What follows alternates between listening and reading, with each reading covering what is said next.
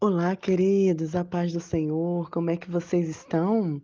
Eu espero que estejam começando a semana bem, né? A nossa dose de hora diária hoje saindo um pouquinho mais tarde, mas a nossa devocional pode tardar, mas não falhar, né? O nosso compromisso com Deus tem que ser diário, o nosso relacionamento com o Senhor deve ser contínuo, mesmo cansados, mesmo assoberbados, não podemos deixar de tomar esse medicamento, de abrir a palavra e de entender o que Deus quer para nossas vidas e o que Ele tem para nós. Tenho certeza que muitas pessoas estão enfraquecidas, adoecidas e entristecidas, porque não têm aberto o alimento diário que é a palavra do Senhor. E por isso, o Salmo 109, ele traz um lamento né? Ele traz mais um desabafo diante do Senhor. Qual foi a última vez que você se derramou diante do Senhor? Qual foi a última vez que você entregou tudo diante do Pai? O salmo começa assim: Ó oh Deus, a quem eu louvo, ouça a minha oração. Pessoas mais mentirosas falam mal de mim, dizem coisas falsas contra mim. Mas eu continuo orando, porque eles me acusam, embora eu os ame. Ele paga um bem com mal, o amor com o ódio. Eu estava, enquanto eu estava lendo esse salmo, eu achei interessantíssimo porque o salmista ele se coloca, começa se derramando diante do Senhor e ele vem trazendo queixas de pessoas, né?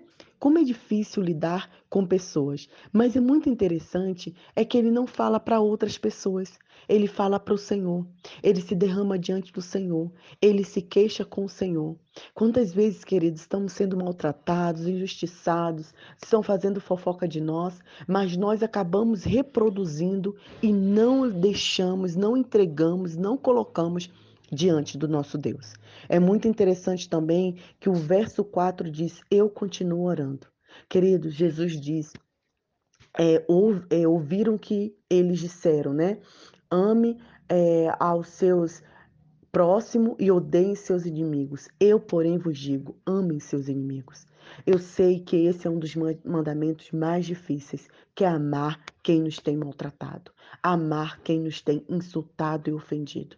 Mas eu quero te dizer que o amor, ele não é um sentimento, ele é um mandamento. E o salmista continua: Senhor, eu continuo orando. E eles continuam me acusando, mas eu continuo orando, pois eu, eu os amo.